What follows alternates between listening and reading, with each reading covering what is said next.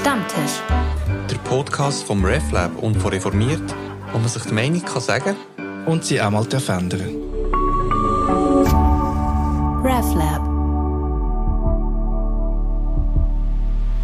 Herzlich willkommen zu einer neuen Episode vom Stammtisch.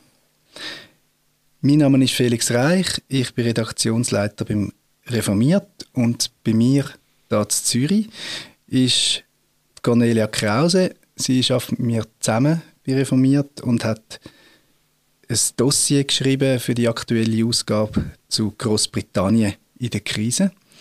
Willkommen, Cornelia. Hallo, ja, vielen Dank. Und uns zugeschaltet aus London ist die im RevLab bestens bekannte Gala Maurer, Pfarrerin an der Swiss Church in London. Hallo. Hallo, Gala. Hallo London. Ähm, ja, Großbritannien in der Krise haben wir das Dossier überschrieben. Ähm, Cornelia, wie bist du auf die Idee gekommen? Warum hast du das, die Reportage machen Einfach wieder mal gerne auf London gehen? Oder was ist dahinter gewesen? Ja, also ich gehe immer gerne nach London. ähm, ich habe äh, in Großbritannien studiert. Ähm, das ist schon 20 Jahre her.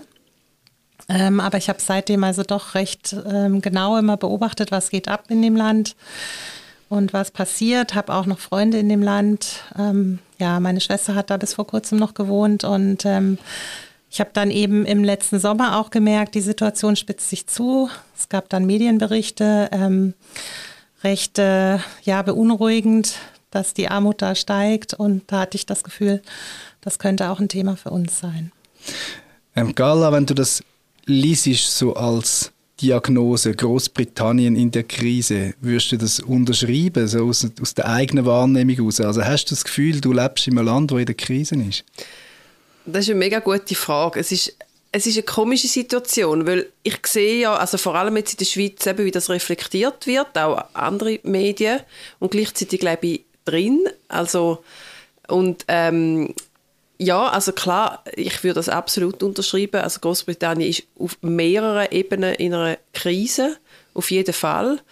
Und gleichzeitig ähm, steckt man drin und lebt sein tägliches Leben und denkt ja auch nicht jede Minute vom Tag. Ähm, gut, wenn man, wenn man glücklich genug ist, dass man nicht jede Minute vom Tag muss daran denken ähm, ähm, denkt man ja auch nicht ständig dran, aber man merkt es natürlich schon an allen Ecken und Enden, dass, ja, dass, dass sich die Lebenslage verändert in Großbritannien. Und seit wann ist das so? Also seit wann hast du den Eindruck? Ach, das ist noch schwierig zu sagen. Also äh, ja, äh, mm, seit wann das so ist, also äh, klar irgendwie politisch hat das doch mit der ganzen Brexit-Diskussion angefangen also es ist sicher mal die Diskussion überhaupt äh, mit Identität vom Land, aber bis es dann zum Brexit gekommen ist und dann zu den wirtschaftlichen Folgen vom Brexit sind doch viele, viele Jahre vergangen, also auch nach der Abstimmung. Und, dann, und das äh, erste, also das erste, würdest du sagen, ist so quasi Identitätskrise, also dass nur schon die Debatte darüber ähm, bleiben wir in der EU oder nicht, dass das so eine Erschütterung ausgelöst hat. Ich glaube, das spielt ein, eine große Rolle drin, auf jeden Fall, ja. ja. Ähm, weil, weil, weil einfach, man sich einfach nicht so bewusst war an diesem Punkt, oder viele Leute sind sich nicht bewusst gewesen, was das auch bedeutet, eben wirtschaftlich wirklich aus dem EU-Raum auszutreten und ähm, die Folgen dann erst später gespürt. Und dann sind halt die ganzen Krisen dazugekommen, wo der Rest von Europa ja auch betroffen ist, also Pandemie, dann der Krieg in der Ukraine und die ganze Ölkrise, wo dann einfach wie noch auf den Brexit oben drauf sind. Und ich glaube, also man kann, ja, es ist einfach so, es sind auch wirklich so mehrere Ebenen, die zusammenkommen ähm, in Großbritannien und ich denke, der, der, Brexit spielt sicher eine große Rolle, warum es da vielleicht noch besonders äh, prekär geworden ist.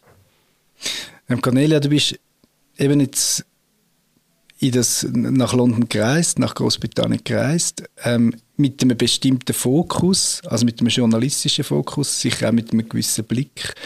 Ähm, aber hast du trotzdem irgendwie eine Veränderung gespürt, seitdem du das, letzte Mal der bist? Oder ja. wenn du jetzt als Touristin gereist wärst, hättest du vielleicht nichts von dem gemerkt? Ist es mehr so das journalistische Interesse gewesen, wo dich dann an die Krisenherd oder die Krisensymptome ähm, wahrnehmen hat. Also ich hätte es auch als Touristin gemerkt, glaube ich, allein schon, wenn man den Supermarkt betritt und die Preise sieht und merkt, das ist wirklich deutlich teurer geworden. Ähm, aber ansonsten kann man, glaube ich, jetzt auch in London gut Urlaub machen, ohne es zu merken. Und ich glaube, das Besondere war einfach, dass ich auch mit Leuten gesprochen habe, die eben konkret betroffen sind. Ähm, also wir waren ungefähr 24 Stunden, also knapp, also ich habe eben nicht draußen übernachtet, aber wir haben über einen Tag hinweg ähm, einen obdachlosen Mann begleitet durch London und da sieht man dann durchaus Ecken und Orte und Menschen, die man als Tourist nicht treffen würde. Und insofern, ja, kann man schon sagen, es war eine sehr besondere Reise und anders als Kannst du vielleicht gerade etwas zu ihm sagen? Also wer ist das? Mhm. Also eigentlich kann die Carla auch was zu ihm sagen, weil das ist eben so. Carla hat uns praktisch äh, den Mann vermittelt. Ähm, er heißt David Fassel ähm, und er arbeitet auch in der Swiss Church auf Stundenlohnbasis als äh, Türsteher. Ja, ähm, also David ist 60 Jahre alt und ähm, eigentlich ein sehr positiver Mensch, muss man sagen, mit sehr vielen Ideen.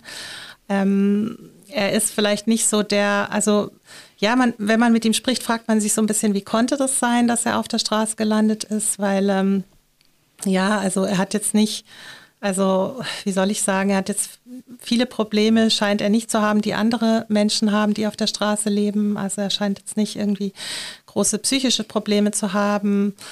Ähm, er hat auch kein Drogenproblem. Ähm, er ist eigentlich ein sehr eben positiver Mensch. Ähm, ja, und dennoch ist er dort gelandet und hat uns auch so rumgeführt, gezeigt, wie er, was er macht tagsüber, wo er essen geht, wie er das organisiert, wo er schläft. Das war schon sehr spannend. Wie hast du den David kennengelernt? Seit wann kennst du ihn, Gala? Ich kenne ihn über unser äh, Obdachlosen zum Morgen, wenn wir einmal pro Woche machen, das Breakfast and Steps, das ist immer am Dienstag am Morgen und äh, wir haben das angefangen, es läuft wahrscheinlich seit sieben oder acht Jahren. Also ich bin seit zehn Jahren Pfarrerin und dann irgendwann haben wir das zusammen mit Freiwilligen eingeführt und er ist irgendwann dann auch zu dem Morgen dazu gestoßen.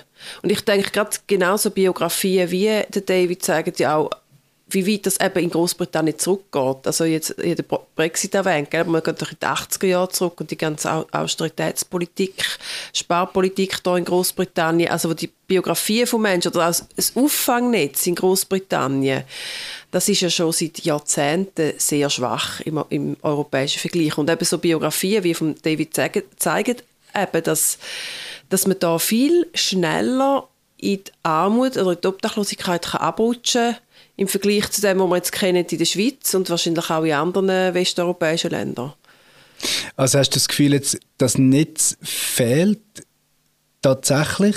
Ähm, es gibt ja beide Phänomene. Es gibt ja Leute, die ähm, sich dem Netz entweder aus Überforderung, weil es den administrativen Auflagen äh, nicht genügen entziehen oder ja, vielleicht sogar bewusst, weil es das nicht wollen die mhm. Hilfe annehmen. Also du hast das Gefühl wirklich, das Netz ist massiv löcheriger als bei uns. Ja, also ich habe natürlich äh, beides erlebt oder, oder Menschen getroffen, so beides zutrifft. Also wir mal einen gehabt, der ist äh, lange an unser Breakfast gekommen. Ähm, der ist immer wieder der ist immer wieder in Wohnungen reingekommen, weil er hoch oben auf der Prioritätenliste gestanden ist und ist dann so ein bisschen in Gewaltsachen involviert worden, hat die Wohnung wieder verloren also, und dann auch ein Drogenproblem. Also es ist so ein bisschen auch zu tun gehabt, dass, dass er es wie nicht können heben das, was ihm angeboten wurde. Aber es gibt wirklich auch andere, wo ähm, also wo damit zu tun hat, also obdachlose Männer sagen, sie sind halt, gerade wenn sie kein psychisches Problem haben oder kein Drogenproblem, sind sie sehr tief auf der Prioritätenliste. Und sie sind jahrelang teilweise auf diesen Wartelisten für, schon nur für überhaupt ähm, Beratung ähm, oder Wohnraum. Und irgendwann mögen sie einfach auch nicht mehr sich engagieren mit Sozialarbeit, aber sie wissen, sie sind, sie sind einfach äh, sie sind die allerletzten, wo, wo, wo geholfen wird. Also das ist, es gibt wirklich beides, ja. Mhm. Ähm, Cornelia, kannst du mal, eben, du bist unterwegs mit dem David, kannst du uns mal mitnehmen in so einen Tagesablauf von ihm? Ja, ähm, also es sind eben so ganz andere äh, Notwendigkeiten, äh, mit denen er sich rumschlägt, als wie wir das so kennen. Also es geht eben um die Frage, wie kommt man günstig von A nach B, wie, jeder Bus kostet, oder? Das äh, ist problematisch. Dann geht es eigentlich immer darum, wo gibt es Essen, genug Essen, gutes Essen, auch qualitativ so gut, dass man sich dauerhaft so ernähren kann, ohne krank zu werden. Ähm, und da ist es eben auch so, dass er eigentlich sehr genau weiß, in seinem Radius, wo kann er hingehen. Am Montag ist dieses Angebot bei den Maltesern und am Dienstag ist es dann in der Swiss Church und so weiter und so fort. Also die Woche ist schon sehr strukturiert dadurch. Ähm, bei ihm ist es eben auch so, dass er noch Jobs hat, also Gelegenheitsjobs, wie eben bei der äh, Swiss Church dann, oder er verkauft auch ähm, so äh, London-Kalender. Das ist ein sehr cooles soziales Projekt auch, muss ich sagen. Ähm, ähm, wo er dann an gewissen Tagen mehrere Stunden an einem Stand ist und so. Also es ist schon, er hat, er hat gewisse Verpflichtungen auch. Also in Ja. diesen Kalender, das sind Stadtansichten, oder? Wo, Nein, das sind Kalender, also es sind wirklich Kalender, Genau. gedruckte Kalender ähm, mit Bildern, die Obdachlose selber gemacht haben. Und zwar ist es echt ein mega cooles Projekt, muss ich sagen. Ähm, das ähm, wird unterstützt, ich glaube, von Fuji. Da gibt es ja diese Einwegkameras. Also ich hatte die schon ganz vergessen. Man macht ja nur Handy, Handyfotos eigentlich. Aber einmal im Jahr werden, ich glaube, ich glaube, es sind 100 Kameras ausgegeben an Obdachlose, die, die dann mm, damit Fotos machen. Und diese Fotos werden dann ausgewertet von einer Jury. Da ist auch die Royal Photographic Society dabei. Ähm, Und daraus wird dann, entsteht ein Kalender. Und der Erlös von diesen Kalendern, der geht dann zur Hälfte, glaube ich, an die Obdachlosen. Und er verkauft eben diese Kalender auch. Ja, ähm, genau. Und dann sind es eben auch so Fragen wie, wo schläft man? Also äh, es sind dann in der Regel regelmäßige Schlafplätze, wo man abends, also wo Dave dann immer ja wieder hingegangen ist abends. Ähm, aber man muss dann auch wissen, wann geht man dahin und wann muss man wieder weg sein. Also wenn das zum Beispiel wie in dem Fall an, an einem Eingang ist von einem, ja, von einem relativ teuren Geschäft, dann ist ganz klar, man muss am Morgen wieder weg sein, äh, um diese Geschäftsinhaber nicht zu verärgern. Man muss es auch sauber hinterlassen. Aber es ist eben ein sicherer Platz, Genau. oder? Video überwacht. Genau, das sind auch so Dinge. aufweisbar. Genau, darüber denkt man gar nicht nach. Oder was macht einen sicheren Schlafplatz aus? Also dieser Schlafplatz war an einer sehr, sehr lauten Straße, wo ich jetzt gedacht hätte, Mensch, also wie kann man da schlafen? Aber der Vorteil ist, es hat noch immer einen gewissen Verkehr auch in der Nacht. Also ähm, es hat CCTV in vielen Geschäften. Das heißt, man fühlt sich dann offenbar sicherer. Also David hat mir das so erklärt, er fühlt sich dann sicherer. Ja, also es sind einfach Überlegungen, die wir gar nicht anstellen und die, die mir, also es war für mich eine neue Welt. Ähm, Carla, du hast äh, erzählt von dem Zmorgen, das ihr anbietet, ähm, seit vielen Jahren jetzt bei der Swiss Church. Ähm, hat sich jetzt, eben du hast beschrieben, die, die Krise, die tatsächlich spürbar ist, die sich auch verschärft hat, ähm, hat sich das auch so also zeigt sich das auch, dass die Nachfrage zu dem Frühstück gestiegen ist oder hat sich die äh, Zusammensetzung der Leute verändert, wo das Angebot annehmen? Also die Zahlen auf jeden Fall haben sich verändert. Ähm, also ja, die sind mittlerweile, also jetzt im Verlauf des letzten Jahr haben wir uns zuerst mal überle müssen überlegen, ob wir, wollen, äh, ob wir bei einer gewissen Zahl kappen, also dass wir sagen, bis 60 können rein gleichzeitig. Ähm, vorher sind wir so im Bereich 30 bis 40 äh, Menschen gewesen. Da haben wir uns die Frage gar nicht müssen stellen, da haben wir gut können absorbieren im kleinen Raum. Ähm, also auf jeden Fall äh, die Anzahl Menschen, die kommen, ist auf. Hat auch damit zu tun, dass nach der Pandemie ganz viele Angebote nicht mehr äh, wieder aufgemacht haben. Wir haben auch lange nicht können wieder aufmachen. Wir haben während der Pandemie müssen schliessen und haben dann dank Andreas, der das jetzt leitet, ein anderer Schweizer, äh, der das freiwillig, also auf freiwilliger Basis macht mit seinem Team, haben wir das jetzt wieder können aufziehen. Ich glaube, seit ein oder zwei Jahren sind wir wieder dran. Ähm, hat vielleicht auch damit zu tun, dass andere Angebote gar nicht mehr um sind, dass wir mehr haben jetzt oder eben wirklich, dass auch viel mehr Menschen in der Krise sind. Und dann, was noch dazu kommt, ist, dass äh, so ein bisschen die Frage ist aufgekommen, für wer ist das Angebot eigentlich? Also gegründet haben wir es als, als Community Breakfast, so als nachbarschaftliches Zusammenkommen, dass Menschen von ganz verschiedenen Hintergründen zusammen zu Morgen essen, hat sich dann sehr schnell herausgestellt, sind vor allem ähm, obdachlose Menschen gekommen armutsbetroffene Aber theoretisch Menschen. hätten da auch irgendwie Familie und einfach Nachbarn können kommen. jeder können kommen, ja. Mhm. Heute stellen wir, jetzt stellen wir uns doch schon die Frage, also auch für uns, dass wir sagen, das ist schon spezifisch für die Menschen, wo, wo, wo das Bedürfnis haben, also wo sich das Essen sonst nicht können leisten können. Am Anfang hat sich das bei uns auch, ja, hat sich die Frage irgendwie weniger gestellt. Und ähm, ja, jetzt haben wir auch gemerkt, dass es ein Konfliktherd geworden wäre, eigentlich soll an dem Morgen sein, dass obdachlose Menschen sich zum Beispiel beschweren, dass Menschen mit einer Wohnung, aber die sich kein Essen können leisten oder die halt wirklich armutsbetroffen sind, auch dort sind. Was von unserem Selbstverständnis her absolut in Ordnung ist. Ähm, aber es gibt wirklich so den Konfliktebene zwischen den Menschen, die, die unterschiedlich betroffen sind von der Krise. Und, äh, und so, ja, so, so Gespräche habe ich, äh, ja, haben wir jetzt vermehrt geführt in den letzten ein, zwei Jahren. Und wie gehen wir mit dem um? Also es ist so wie, dass obdachlose Menschen das Gefühl haben, da müssten sie jetzt mal priorisiert werden, wenn sie sonst schon immer auf der Strecke bleiben. Also im Moment gehen wir einfach so damit um, dass wir, ja, dass wir uns die Bedenken anlassen, dass wir, die, dass wir, dass wir allen zulassen und ähm, auch Vorschläge aufnehmen, wie wir das machen können, dass wir aber auch ganz klar sagen, wir, wir können gar nicht kontrollieren. Oder wir können ja nicht an der Tür stehen und sagen, könnt ihr uns beweisen, dass ihr dass ihr kein Daheim habt, auch wenn wir das würden wollen, was wir ja nicht wollen. Ähm, aber wie kontrollierst du das? Und schaffst gleichzeitig eine Atmosphäre vom also eine Willkommensatmosphäre, eine freundliche Atmosphäre und dann kontrollieren, wer jetzt welche Not hat. Also das, das er- versuchen wir zu erklären, das, das können wir gar nicht. Da haben wir also, erst, also auch Kapazität nicht und auch, äh, also wie man das ganz praktisch würde machen ähm, aber wir tun den Vorschlag aufnehmen, wo vielleicht, äh, ja, wo vielleicht praktikabler sind, wie dass man äh, ja, halt irgendwie eine, eine Notiz herhängt und sagt, wir bitten wirklich nur Menschen, die armutsbetroffen oder obdachlos sind, zu kommen. Und wenn man kann eine Spende machen kann, soll man doch bitte eine Spende machen, also so in diesem Rahmen. Äh, So sind wir bis jetzt eigentlich mit dem umgegangen, ja. Ähm, Cornelia, du hast ja nicht nur jetzt Leute getroffen oder dich ähm, in dieser Recherche auf Leute konzentriert, die wirklich ganz aus dem Netz gehen, ähm, sondern eben, also Gala hat es jetzt auch angetönt, dass mehr Leute armutsbetroffen sind, dass Leute abgerutscht sind, ich weiß nicht, aus der Mittelschicht auch. Ähm, was sind da so deine Erkenntnisse?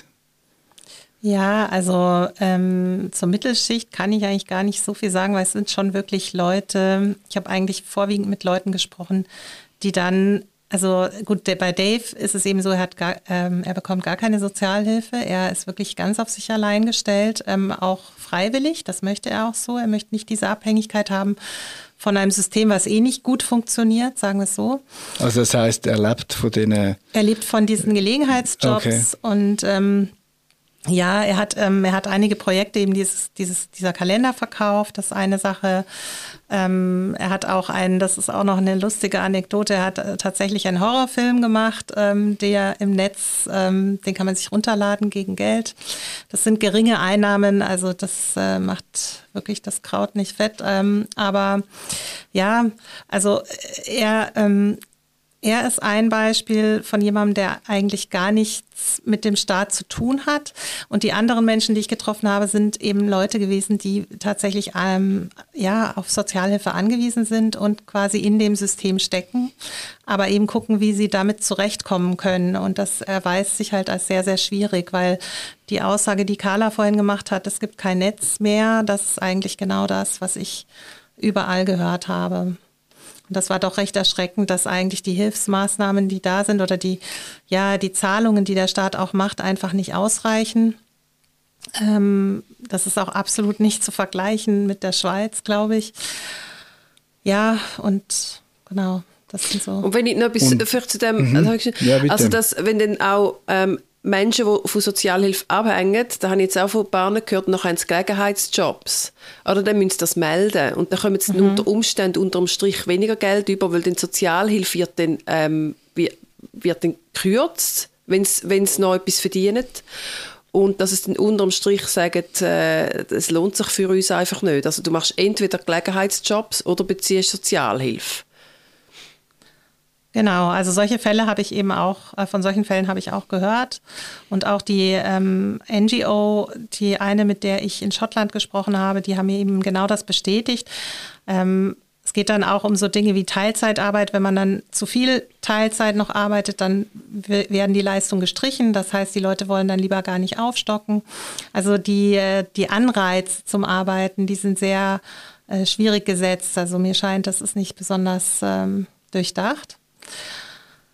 Ja, also das waren so, so die Dinge, die man hört. Also das heißt quasi, das Netz fehlt einerseits und dann ist auch das System irgendwie schräg. Ja, oder? und äh, die andere Sache ist eben, wenn man sich abhängig macht vom System, dann heißt es, man muss die Regeln akzeptieren und die sind sehr, sehr strikt. Also ähm, ich habe von mehreren Leuten gehört, die, ähm, weil sie zum Beispiel mal einen Termin verpasst haben und dann mit Blick auf die Arbeitssuche beim Arbeitsamt einen Termin verpasst, dann wurden sie sanktioniert, dann wurden sofort die Gelder gestrichen. Und man muss einfach wissen, dass bei vielen dieser Leute absolut, da gibt es keine Reserven.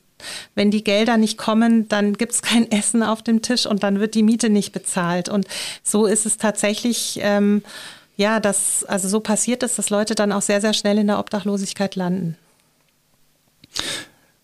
Ähm, wir haben jetzt das Beispiel eben mit, mit der Swiss Church, ähm, wo Kiel versucht, in die Lücke zu springen. Also ist das ein Beispiel, das für viele Orte in Großbritannien gilt. Also dass Kiel versuchen, die aufzufangen, die das, das Netz gehen.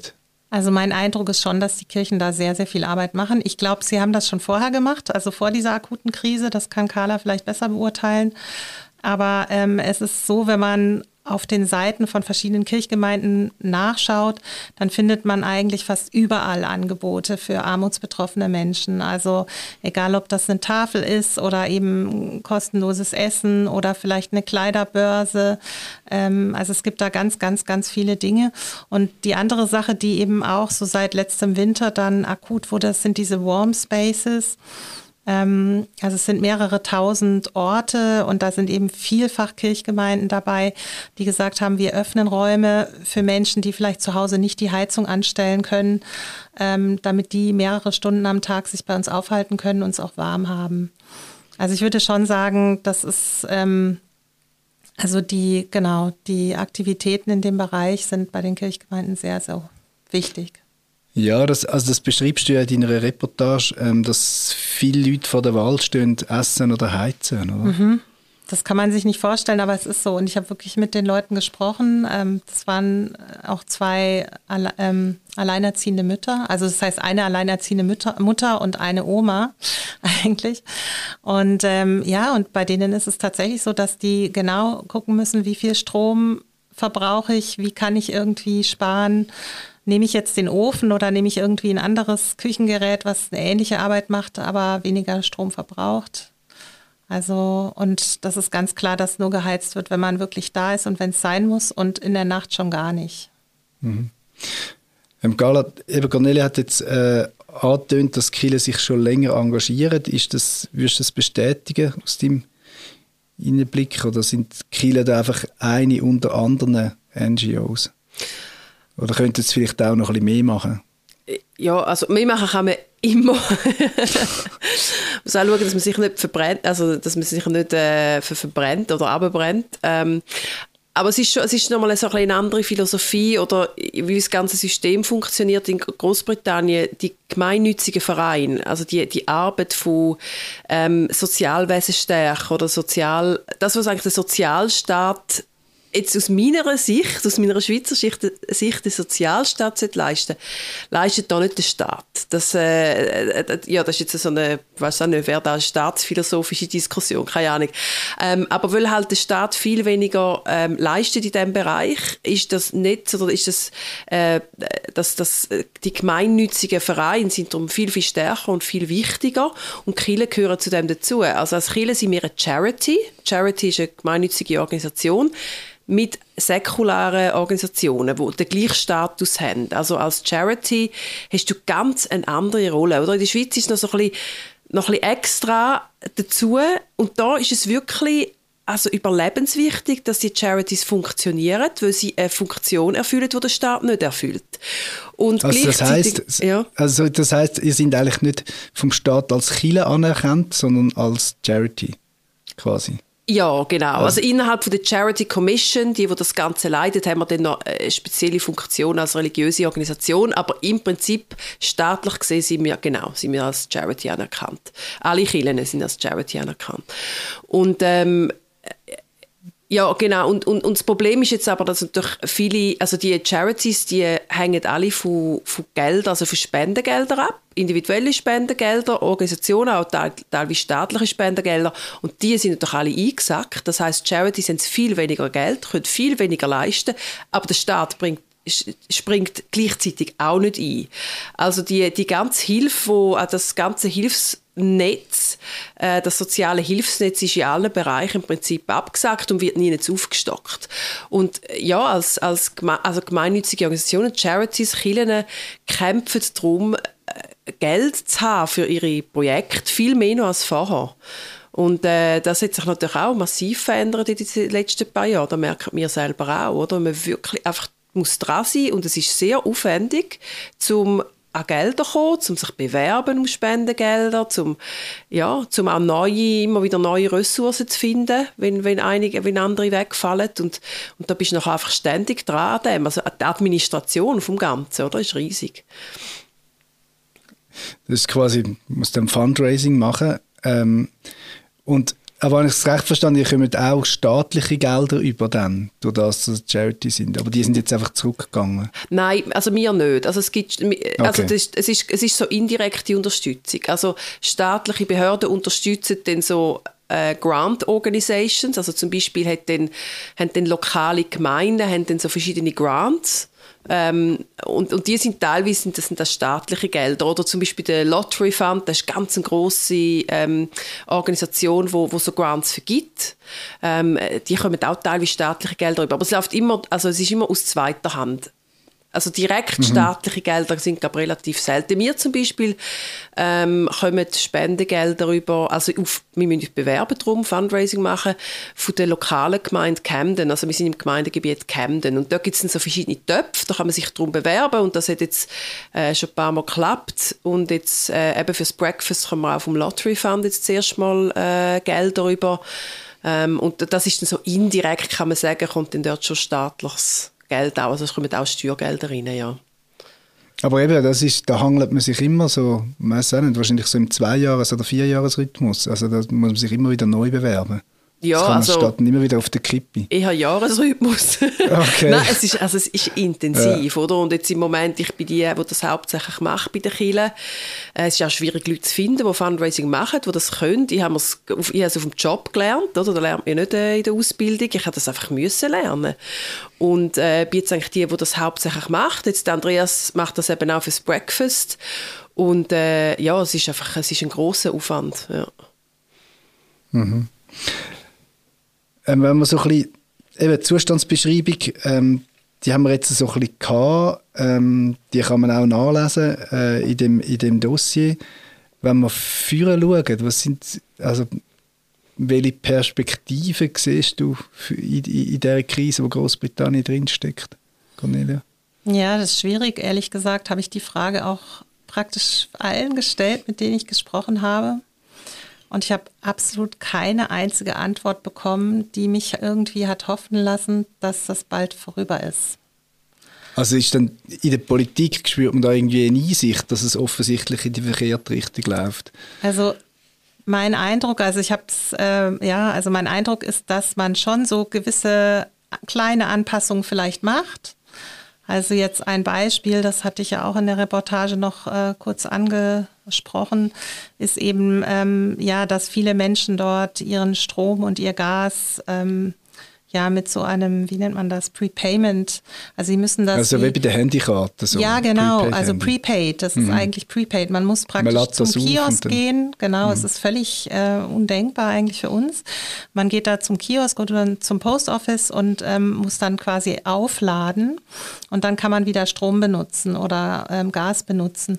Und äh, diese, ähm, dieses System, also das war ähm, auch noch teurer. Also das heißt, die Leute, die das so machen mussten, weil ähm, die Firmen eben nicht äh, den Bankeinzug akzeptiert haben, ähm, die mussten auch einen höheren Preis zahlen. Und da hat man jetzt zum Beispiel gesagt, hat die, Reg hat die Regierung gesagt, nein, das wollen wir nicht mehr, das muss jetzt abgeschafft werden.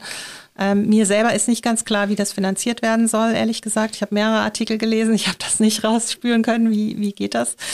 Ähm, also so kleinere Anpassungen, aber ich habe jetzt nicht den großen Wurf gesehen, dass man merkt, okay, da wird jetzt wirklich viel mehr Geld ausgegeben ähm, für die armen Menschen und da, ähm, also das scheint mir zu fehlen. Es ist auch eine konservative Regierung. Ja, ich weiß nicht, vielleicht kann Carla dazu, was ist denn dein Eindruck? Ja, also ich glaube, es ist eben auch, es ist einfach, wie Großbritannien funktioniert. Also ich, ich sehe jetzt da auch nicht irgendwie große Veränderungen. Es wird dann so ein bisschen geflickt oder so, eben so ein bisschen da und dort ein bisschen ausgeholfen. Aber im Prinzip geht es ja wirklich um das ganze System, oder, von wie viel, wie viel du denkst, der, Staat, äh, wie fest ist der Staat involviert und Sachen, die bei uns, also auch wenn es jetzt eine Labour-Regierung wäre, ich glaube, es wäre jetzt ja, es hätte sicher größere Entwürfe, aber es wäre jetzt, würde sich auch nicht massiv verbessern weil, ähm, weil gewisse, sagen wir, gewisse Sachen, die für uns in der Schweiz selbstverständlich sind, oder wo der Staat Sozialhilfe der Staat leistet, oder das, oder das hohe Level eigentlich von Sozial, von, äh, von, von ähm, Arbeitslosenunterstützung, ähm, teilweise werden die Ideen da, also das sind dann so kommunistische Ideen, oder? Mit denen will man doch nichts zu tun haben, das sind Kommunisten. Also das, das ist politisch gar nicht akzeptabel, dass der Staat so fest eingreift. Und das würde auch mit einer Labour-Regierung nicht durchkommen. Ich glaube, das hätte in diesem Land überhaupt keine Chance. Und wenn einmal jemand das probiert, dann, äh, dann geht es den Bach ab, weil es gibt einfach zu wenig Unterstützung für so etwas. Also die fundamentale Veränderung, die eigentlich nötig wäre, ich glaube, die kann in Großbritannien aus meiner Sicht gar nicht stattfinden, egal welche Partei jetzt da gerade am Anker ist. Und und es hat halt auch damit zu tun, viel auch, dass dann schlussendlich liegt es am Individuum, sich zu helfen auch. Also, eben, man sieht jetzt, ähm, jetzt so die Beobachtungen, wir machen also die, die, die deutschen Billigsupermärkte, oder, wo, wo, wir ja, wo ihr ja auch habt, wo, ähm, die, die, die haben jetzt, äh, gerade eine von diesen Ketten hat jetzt in den letzten zwei Monaten 6000 Leute mehr angestellt. Also ich gehe jetzt auch dort einkaufen. Äh, also äh, das sind einfach so gut, dann hilft man sich einfach aus oder man, man überlegt sich, gehen wir jetzt einmal oder zweimal in die Ferien. Also ich rede jetzt hier von dem Mittelklassproblem. Ähm, die Überlegungen passen dann einfach individuell sich an und ich glaube, da sind sich Briten auch einfach gewöhnt zu einem gewissen Grad. Und ich glaube, die fundamentale Veränderung, die sicher viele sich wünschen, sehe ich jetzt nicht als einen Weg, wo Großbritannien in nächster Zukunft wird gehen. Es wird einfach gepflästerlet und ja, und man muss einfach damit leben. Also das heisst, so tendenziell ist Armut Privatsache, oder wie müssen wir das sagen? Ich würde sagen, teilweise, teilweise schon, ja. Also ich, ich, ich finde immer so, im, ich stimme, ich sage mir so, Großbritannien ist irgendwo zwischen Amerika und Europa, also Kontinentaleuropa. Irgend so ein Zwischending, oder? Wo man sagt, das ist Privatsache, schauen zu euch selber, aber nicht gerade so krass, wie man das jetzt von den Staaten gehört. Aber doch zu einem gewissen Grad, wo, wo man viel mehr einfach muss halt das schultern und sagen, dann hilfst du halt irgendwie. Eben gehst zu Charities, gehst zu den lokalen Kirchen, gehst zum Verein, schaust, dass es irgendwie geht. Und das ist äh, halt schon, ich denke, etwas, wo, also, einfach ganz eine andere, ganz eine andere Grundvoraussetzung, wo halt wirklich einfach auch mit, mit, mit Großbritannien, also mit, das ist eine jahrhundertalte Geschichte, wie das Land gewachsen ist, wie Politik funktioniert, wie das Sozialwesen da funktioniert, wo, wo ich denke, wird sich nicht verändern. Also da, gerade mit dem, eben, mit dem Austritt aus der EU ist eher das Gegenteil passiert, oder? Dass, dass man sich eben dem nicht anpasst, sondern sich eher abgrenzt von dem. Vielleicht bei dem Anknüpfen, was du jetzt zuletzt gesagt hast, also gibt es denn da auch so eine, ähm, jetzt zum irgendwie auf eine positive Spur oder hoffnungsvolle Spur kommen, irgendwie. Ähm, also was du gesagt hast, also es spielt dann wenigstens die Solidarität. Eben wenn du sagst, gehst zur Charity ähm, oder wenn der Staat nicht hilft, dass man wenigstens einander hilft. Also spürst du so etwas? Ja. Vielleicht stärker als bei uns, wo dann ähm, eben, der hat die Sozialhilfe, der ist versorgt. Also ich würde sagen, einfach grundsätzlich ist freiwilliges Engagement viel, viel wichtiger und hat viel einen höheren Stellenwert da. Also wenn du dich freiwillig engagierst, ähm, eben irgendwo im gemeinnützigen Bereich, dann ist es wirklich, also es ist relevant, nicht nur, also jetzt natürlich auch für, für, für, für die Hilfe, die man sich gegenseitig leistet, aber es ist auch für das Individuum relevant. Also wenn du dich, äh, wenn du dich um einen Job bewirbst, ist es relevant, ob du freiwillige mitarbeitest. Es sind all die ähm, ja, außerberuflichen Tätigkeiten, die sind wirklich wichtig und, und die Leute wissen, es ist wichtig, dass man sich engagiert. Also wenn man entweder durch Spenden, also viele Leute spenden, haben ihre ein, zwei Vereine, die es unterstützen, wenn sie finanziell das können. Oder sie sich freiwillig engagieren oder machen beides. Also das, das ist voll, total ein anderer Stellenwert da, ja, auf jeden Fall. Und, und das, denke ich, sehe ich manchmal auch, oder? Wir müssen ja auch immer wieder Freiwillige rekrutieren für, für die Sachen, die wir machen, wo ich einfach merke, selbst, also wenn ich jetzt mit, mit, mit, mit Briten oder Britinnen, die haben ganz ein anderes Verständnis. Es ist auch professioneller. Ähm, es hat ja, wirklich einen anderen Stellenwert. Während, und, und auch das, was man für sich selber ja daraus gewinnt, wenn man, wenn man so eine Arbeit macht. Während man eher mit Schweizer, Schweizerinnen so ein bisschen Diskussionen das Gefühl sie, sie machen so ein einen Dienst für dich, oder? Und das ist eigentlich nicht. Das ist wirklich ein Dienst an der Allgemeinheit und auch etwas, wo einem dann selber etwas bringt, im, im Endeffekt auch, ja. Ist vielleicht gelungen, ganz feine, positive Noten anzahlen zum Schluss. Ähm, herzlichen Dank für ähm, eure die Einblicke, die wir dann euch haben können gewinnen.